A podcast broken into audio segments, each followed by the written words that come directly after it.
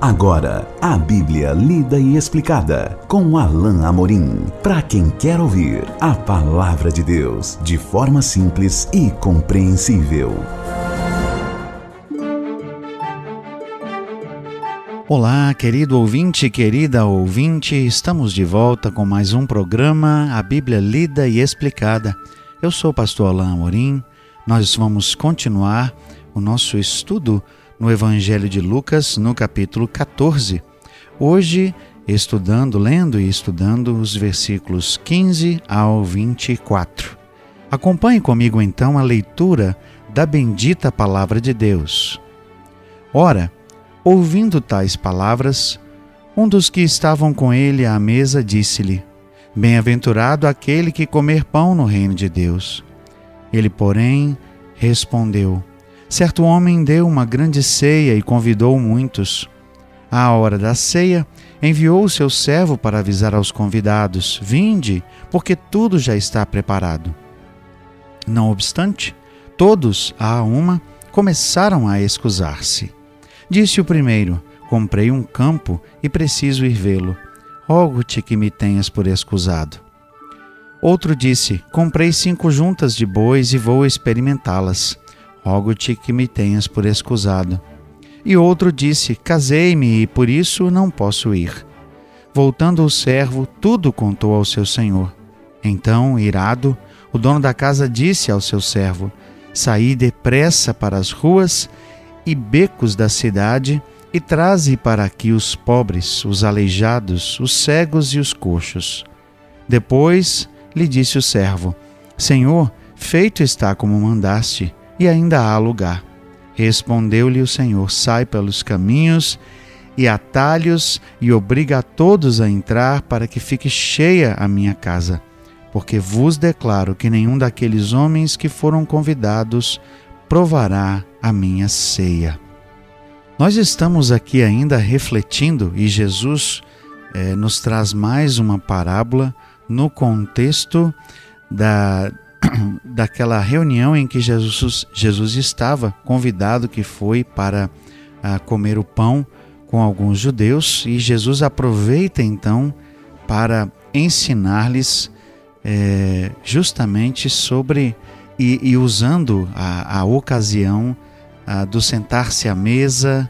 Uh, Jesus já tinha, como vimos no nosso último encontro, falado das, da questão daqueles que preferiam os melhores lugares, mas que podiam ser envergonhados por escolherem, escolherem por conta própria os melhores lugares e, e depois serem ah, retirados dali pelo dono da festa. Não é? Jesus aproveitou para ensinar ah, um proceder nesse, ah, nesse contexto e agora, ainda falando de uma ceia, Jesus fala de um homem que preparou uma grande ceia e convidou a muitas pessoas. Naquele tempo, no, nos tempos antigos, quando alguém decidia fazer um grande banquete, uma grande festa, certamente por algum motivo importante, o convite ia ah, bem antecipadamente. E depois, no dia da festa em que tudo estava pronto, então os servos daquela pessoa, daquele homem que estava oferecendo o banquete, ia na casa das pessoas simplesmente para dizer: está tudo pronto, pode vir, a festa está pronta.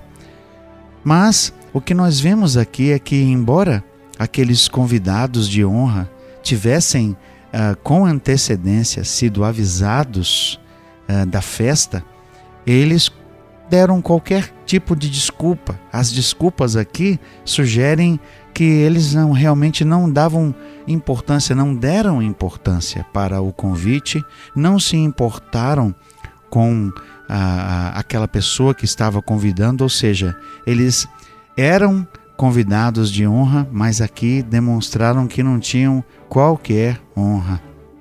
Por isso, Jesus, ah, nesse contexto, fala, ah, fala ou traz esse recado que nós vemos aqui nesse texto. Então, o verso 15 começa o, o, essa passagem dizendo: Ouvindo tais palavras, ou seja, Jesus, um dos que estavam com. Ah, ah, perdão, ouvindo tais palavras, uma, um daqueles que estavam com Jesus eh, disse à mesa: Bem-aventurado aquele que comer pão no reino de Deus. Este aqui certamente estava pensando que todos ali presentes com Jesus, e a maioria deles, na verdade, eram, eram fariseus e, e líderes judeus, ele estava simplesmente supondo que todos os que estavam ali eram justos e estariam no reino de Deus comendo pão juntos. Mas Jesus, justamente para fazer distinção e chamar a atenção para os que verdadeiramente estariam nessa ceia, profere essa parábola. Verso 16 então nos traz: Ele, porém, respondeu: Certo homem deu grande ceia e convidou muitos. À hora da ceia, enviou seu servo para avisar aos convidados: Vinde, porque tudo está preparado. Jesus conta uma história dentro do próprio contexto em que aqueles que estavam com ele ali estavam. Ou seja, o contexto de alguém que está à mesa e compartilhando uma refeição, um grande banquete, não é? Mas Jesus começa então a, a, a contar o, a, as distintivas desta história aqui. Não obstante, ou seja, Jesus coloca um grande entretanto, porém, não obstante, todos eles, de uma só vez, começaram a excusar-se. Certamente aquilo teria chamado a atenção dos que estavam ouvindo Jesus falar. Todos começaram a dar uma desculpa. Primeiro disse: Eu comprei um campo e preciso ervê-lo. Rogo-te que me tenhas por excusado. Certamente ele poderia esperar para no outro dia ir olhar esse campo. Ele poderia ter comparecido à festa. O outro disse: Comprei cinco juntas de bois e vou experimentá-las. Rogo-te que, que me tenhas por excusado da mesma maneira. Certamente ele poderia ter feito isso no dia seguinte. Não havia necessidade de faltar à festa e de desonrar quem convidou, e essa é a grande questão aqui por trás do que Jesus está ensinando. Não, é? não havia necessidade, ele poderia ter ido no, no dia seguinte. E outro ainda disse: Casei-me e por isso não posso ir. A lei dizia que se um homem estivesse, eh, tivesse acabado de casar-se e que se houvesse uma guerra, ele era escusado de ir para a guerra para cuidar da esposa, né? se ele tivesse acabado de se casar. Mas a lei não previa que um compromisso social fosse desculpa para que ele não pudesse ir. O fato é que esses três convidados supostamente honrados são o exemplo daqueles que, na verdade, não tinham qualquer honra. E pior, eles não, é, não compreenderam o fato de que precisavam honrar aquele que convidou. E com isso nós começamos a perceber o que Jesus está querendo dizer, porque o dono da festa, óbvio, é aqui o próprio Deus. Essa ilustração ilustra o fato de que Deus convidou seus, fez o convite aos seus convidados de honra, os líderes judeus, aqueles que receberam a lei e os profetas, aqueles que eram ah, que tinham uma mensagem ah, de Deus, os oráculos de Deus, a lei de Deus, e eles, cada um com a sua desculpa, estavam desonrando o Senhor, o dono da festa.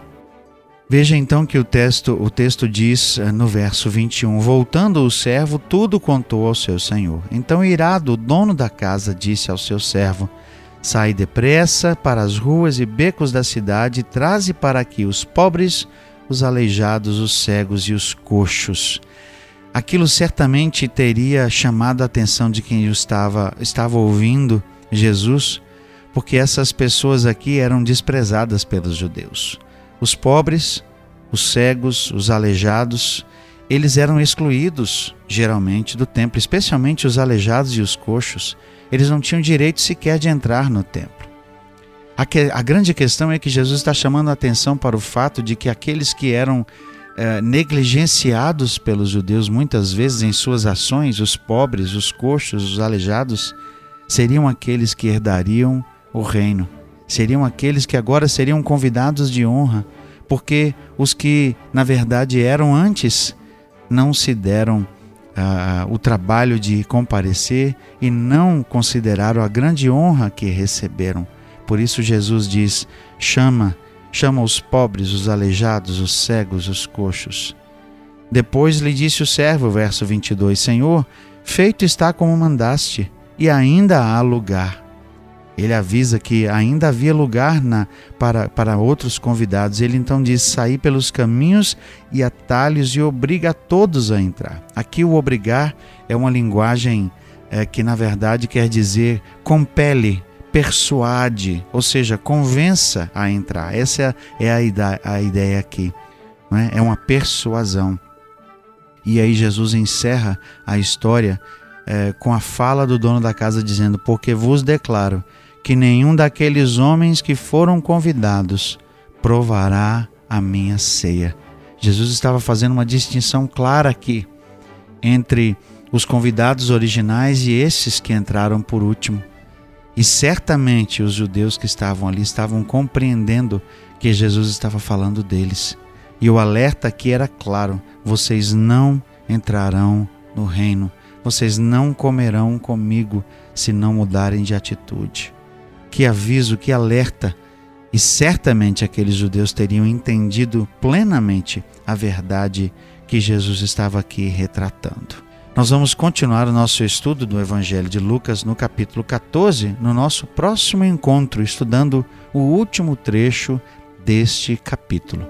Até lá, que Deus abençoe a sua vida.